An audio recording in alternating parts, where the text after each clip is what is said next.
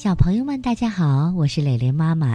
今天呢，我继续为你们讲《不一样的卡梅拉》动漫绘本第四集。我发现了爷爷的秘密。根据法国克里斯蒂昂·约里波瓦同名绘本动画片改编，由郑迪卫编译。下蛋下蛋，总是下蛋。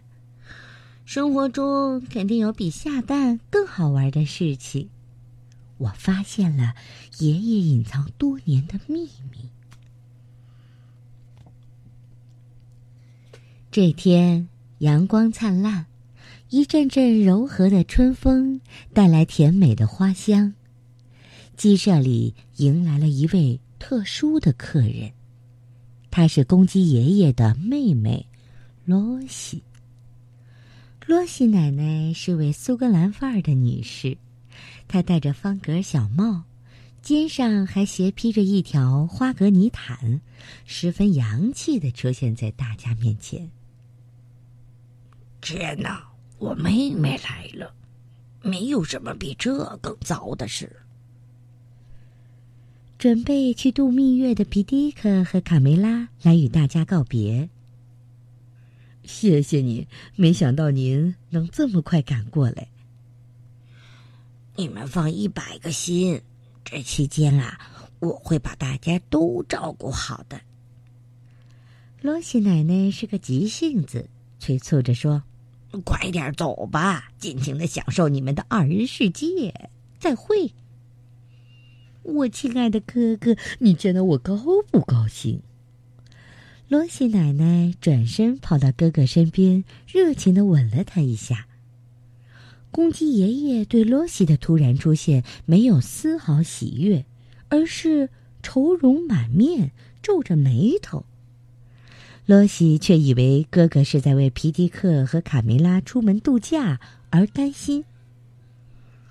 罗西，你要在这儿待很长时间吗？直到卡梅拉和皮迪克度完假回来，罗西奶奶感觉到哥哥有点不对劲，但也没往心里去，还是很热情的回答：“那么长时间。”公鸡爷爷吃惊的闪到一旁，用眼睛斜着妹妹，不屑的说：“你怎么还抱着个橄榄球？都这把年纪了，也不怕闪了腰？我敢打赌。”你连一次也没玩过，还有脸说我呢？我就没见过比你玩的更臭的。说完，罗西奶奶就气哼哼的回鸡舍里了。看起来他们见面好像并不愉快。卡梅利多奇怪的问卡门：“是啊，你说的对，我也不知道为什么。”卡梅拉和皮迪克来到一处湖光山色的草坪上，这是他们最喜欢的地方了。爷爷和罗西奶奶之间的关系总是不好，我不明白为什么他们不能和睦相处。卡梅拉望着湖中的倒影，喃喃自语：“别去想那些没用的。既然我们到了这儿，就是我俩的二人世界。”我们要好好享受假期。来，亲爱的，我已经仔细看过了，草里没有蚂蚁，比上次好多了。皮迪克躺在草地上，含情脉脉的望着卡梅拉。卡梅拉顺从的坐在皮迪克的身边，他们已经好久没有享受过二人时光了。突然。皮迪克感到一阵发痒，哎呦！只见一群蚂蚁正在往他们的身上爬。啊！可恶的蚂蚁！卡梅拉惊慌的跳起来，使劲儿拍掉身上的蚂蚁。痒啊！公鸡爷爷回到鸡舍，发现罗西奶奶正在搬动干草，吓了一跳。啊嘿！你不要动我的窝，罗西。我自己能整理好。哦，为什么不行？你从小就不会整理窝？好吧，你也该学学怎么做家务呢。公鸡爷爷对罗西的话置若罔闻，罗西奶奶气得扔下稻草就走。你简直不可理喻！天哪，他们怎么又吵起来了？老这么僵着也不行，我们必须去帮他们和解。卡门跑去安慰罗西奶奶：“你们爷爷和我从小就吵，但这次他实在太过分了。我们可以给他准备个小惊喜，比如一盘铁板煎青虫，他的最爱。”卡门信心满满的说。卡梅利多、卡门和罗西奶奶端出一盘香喷喷的铁板煎青虫。给你个惊喜，爷爷。公鸡爷爷正皱着眉头背着个麻袋往外走，被身后的叫声吓了一跳。看，我们给你准备了什么，爷爷？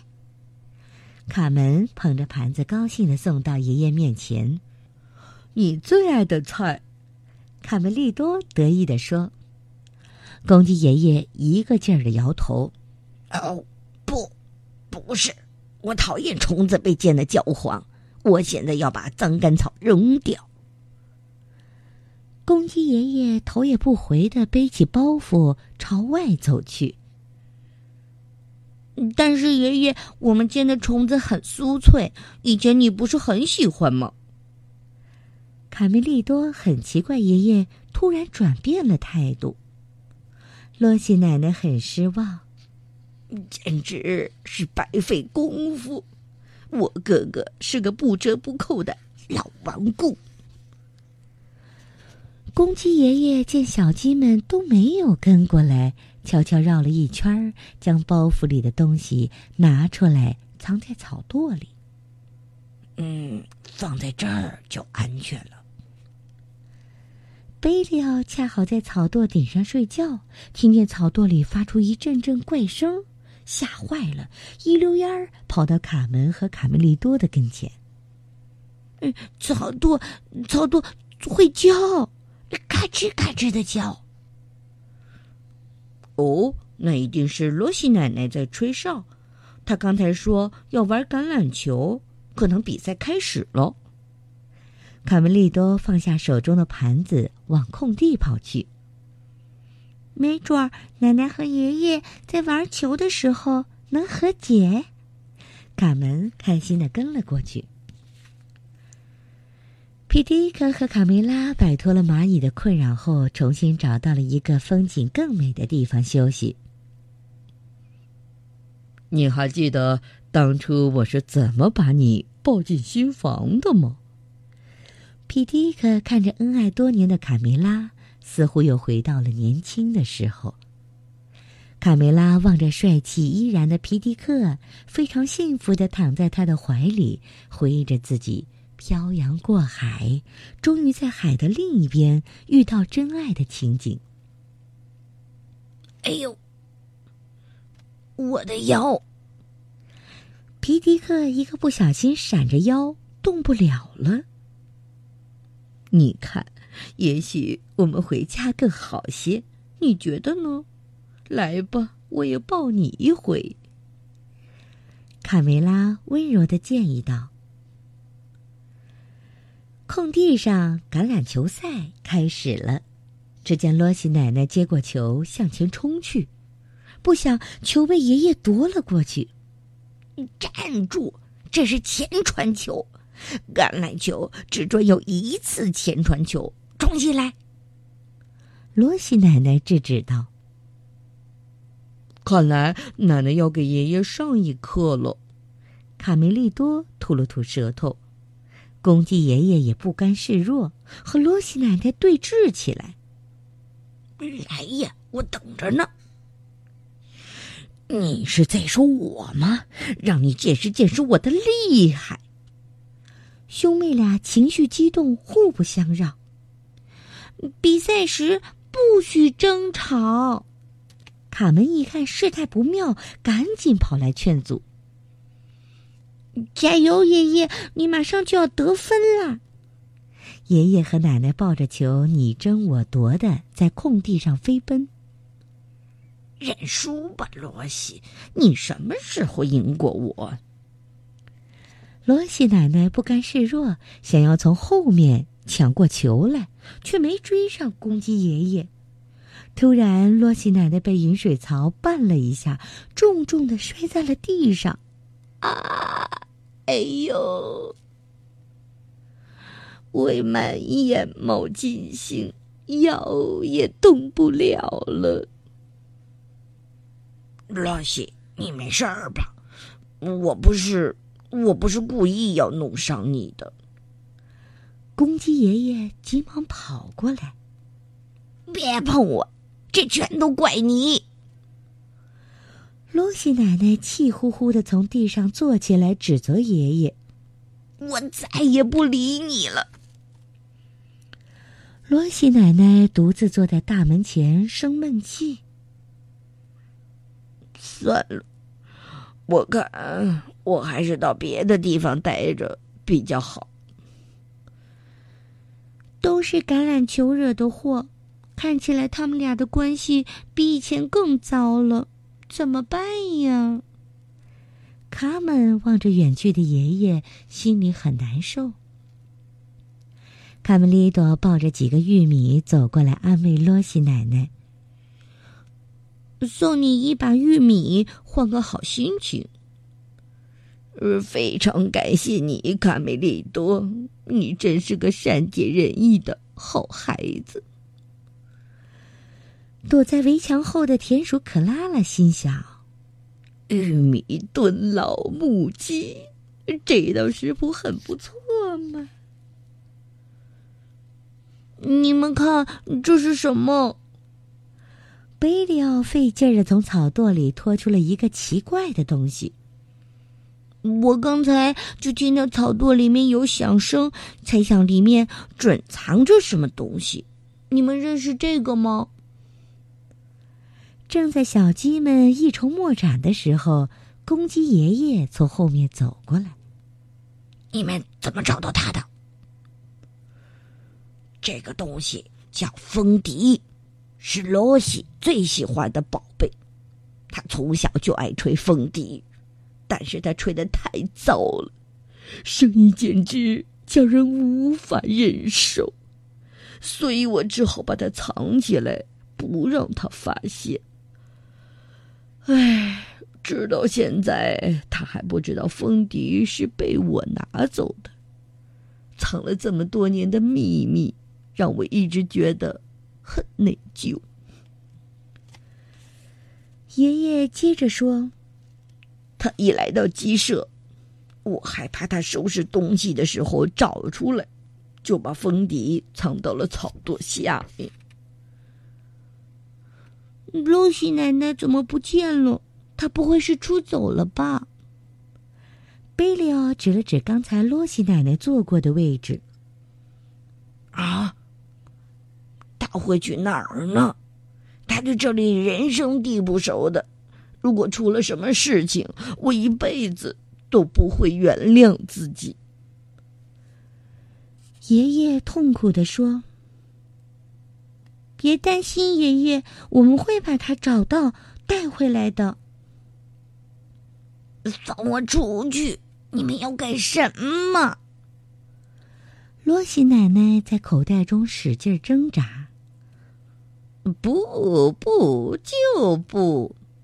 田鼠克拉拉吹着口哨，幻想着今晚的鸡宴大餐，口水都流出来了。把风笛带上，也许他看到这个会原谅我。你放心吧，爷爷，我来拿风笛。贝利奥自告奋勇道。卡门和卡梅利多跑到前面，特别叮嘱贝利奥：“千万别出声，那边好像有情况。”贝利奥扛着风笛，感觉越走越重，他有点后悔接受这个任务了。看，前面有个坏蛋田鼠，一定是他搞的鬼，小心点儿。卡门和卡梅利多放慢脚步跟了过去。啪！贝利奥嘴上答应着，却没注意脚下，被石头绊了一跤，摔在风笛上。风笛立即发出一阵刺耳的噪音。田鼠克拉拉吓了一跳，是什么野兽的叫声？还是我神经太紧张了？或者是我饿得产生了幻听？赶快回家交差就没事儿了。他扛着麻袋，加快了脚步。卡门、卡梅利多和贝利奥怕被田鼠发现，躲进了灌木丛中。眼看着田鼠越跑越快，他们担心追不上，就从灌木丛中跑出来，对着风笛使劲儿踩下去。风笛这一次发出了更大的响声，滋呜！救命啊！这次一定是野兽饿了的吼叫声。它会不会先吃掉我？妈呀！逃命要紧！田鼠克拉拉扔下包袱就往树丛里钻，快逃！罗西奶奶闷在麻袋里，仍忍不住兴奋。她很久没听到这个熟悉的声音。哦。我没听错吧？是我的风笛。卡门和卡梅利多顺利的找到罗西奶奶，把她从布袋里放了出来。呃，真的，这真的是我的风笛！哦，天哪，今天是大喜的日子。罗西奶奶抚摸着久违的心爱之物，心情特别激动。咱们必须赶快离开这里，卡梅利多提醒道。等一下，我要给这帮坏蛋田鼠来个调包计。他们想出了一个好主意。田鼠克拉拉在树丛中躲了一会儿，探出脑袋四处张望。野兽好像走了，我得赶快把大餐给头儿带回去。头儿一定会很喜欢的。嘿，大餐来了，头儿！香喷喷的玉米炖母鸡。田鼠普老大和细尾巴早就安上了锅，烧着了火，单等着克拉拉的大餐下锅。田鼠克拉拉一股脑儿的将麻袋里的东西都倒在锅里。玉米炖鸡，我的鸡呢？我的鸡到哪儿去了？克拉拉困惑的看着锅里的玉米和石头。蠢货，你难道分不清一块石头和一只鸡吗？田鼠普老大忍无可忍的暴打着克拉拉，砰砰，滋呜！皮迪克在卡梅拉的搀扶下一摇一晃的走出了鸡舍。啊，总算回家了。突然，一阵阵刺耳的声音响彻鸡舍，公鸡爷爷和小鸡们捂着耳朵，痛苦的忍耐着。天哪，出什么事儿了？皮迪克惊异的四处查看。原来是罗西奶奶在吹风笛，连刺猬皮克和尼克兄弟都捂着耳朵蜷缩起来。这是什么声音？太恐怖了！恰好罗西奶奶吹着风笛走到围墙边上，风笛被缩成一团的刺猬的刺给扎破了，啪！哦，我的风笛！罗西奶奶心痛的看着破损的风笛，一下子噪音消失了，所有人都长舒了一口气。从前，森林的东面住着一只小红母鸡，西面住着一只小狐狸。一天，小狐狸背着口袋出门觅食。它一下就抓住了小红母鸡。回家的路上，小狐狸背着口袋越走越累，便坐下歇一歇。很快睡着了。小红母鸡趁机在口袋上啄了一个洞，逃了出来。然后他往口袋里装了一些大石头，再把袋子缝好，便飞快地跑回了家。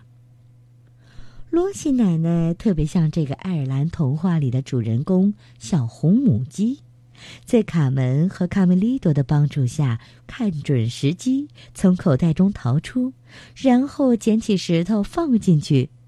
他们实在太机灵了。好了，小朋友们，我们今天的故事又为你们讲完啦，闭上眼睛睡觉吧。